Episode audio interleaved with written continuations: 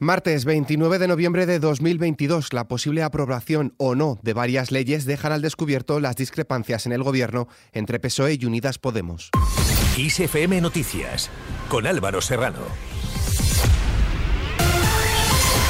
El Consejo de Ministros dará luz verde hoy al anteproyecto de ley contra la trata de seres humanos, un texto en el que han participado Justicia, Igualdad, Interior e Inclusión y cuya tramitación comienza con polémica por las diferencias entre los distintos ministerios.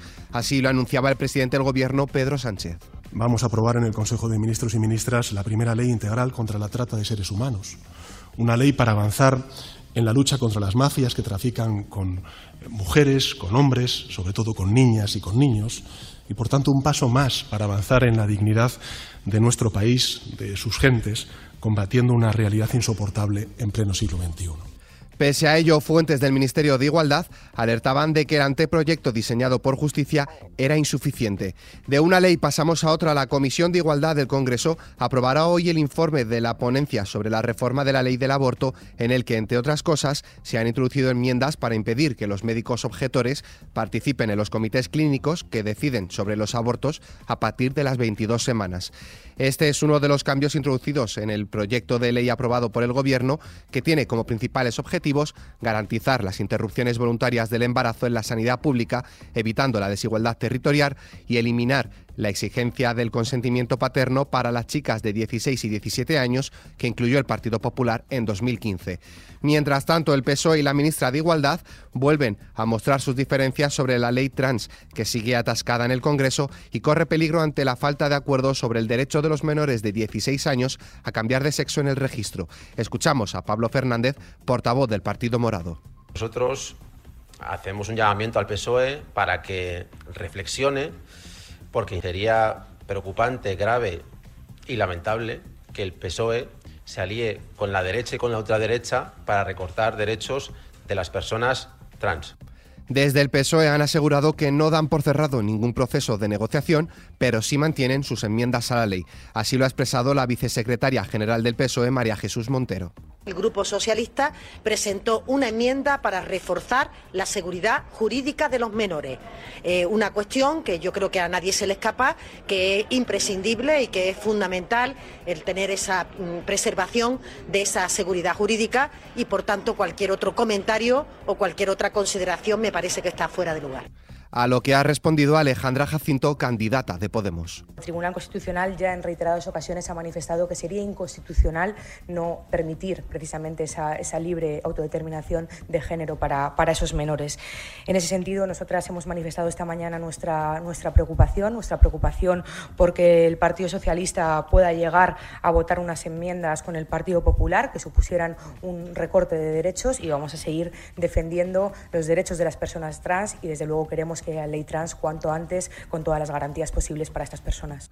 Por otro lado, el Consejo de Ministros no va a estudiar hoy martes el anteproyecto de ley de familias impulsado por el Ministerio presidido por Ione Belarra después de que el ala socialista del Ejecutivo haya decidido retrasar esta aprobación, según ha explicado fuentes de derechos sociales. Pablo Fernández, portavoz de Podemos, explicaba así los objetivos principales de dicha ley. Por un lado, reconocer las múltiples formas de familia que hay en nuestra sociedad y protegerlas.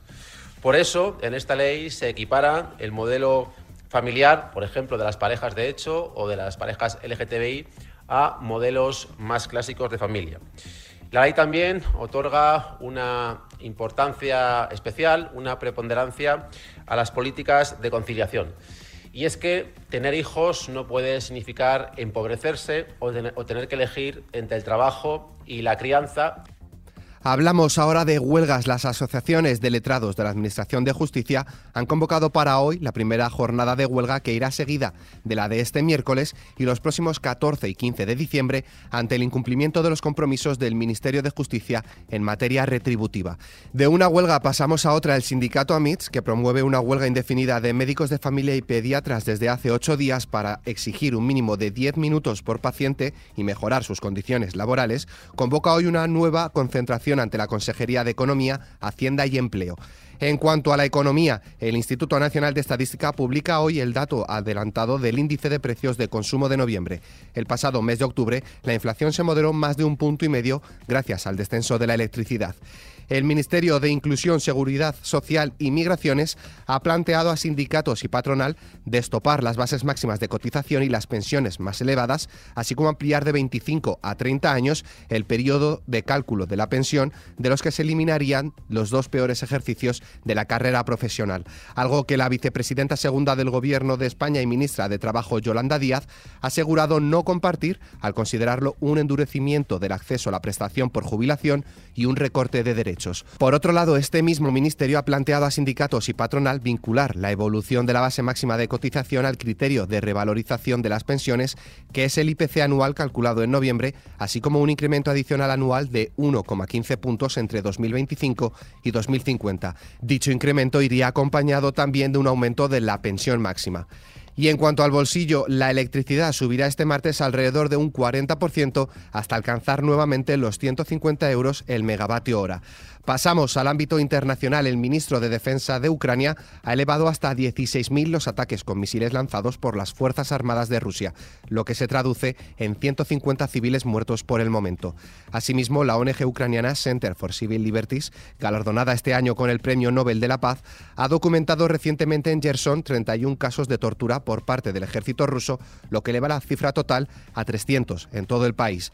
Y sin abandonar Rusia, las fuerzas de Siria Democrática, una alianza armada liderada por kurdos confirma que ha mantenido contactos con Rusia ante la posibilidad de una ofensiva turca contra sus áreas, si bien alertan de que Moscú busca aprovechar la coyuntura para dar un respaldo a su aliada Damasco. Y terminamos con nuestra hoja cultural.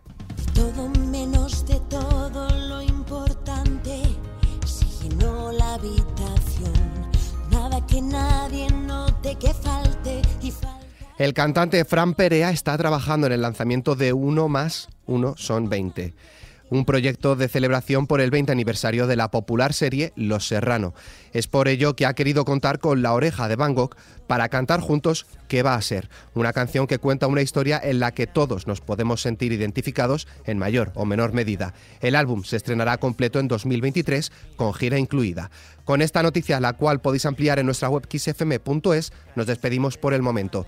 La información continúa puntual en los boletines de XFM y como siempre ampliada aquí en nuestro podcast XFM Noticias. Con Susana León en la realización, un saludo de Álvaro Serrano, que tengáis muy buen día.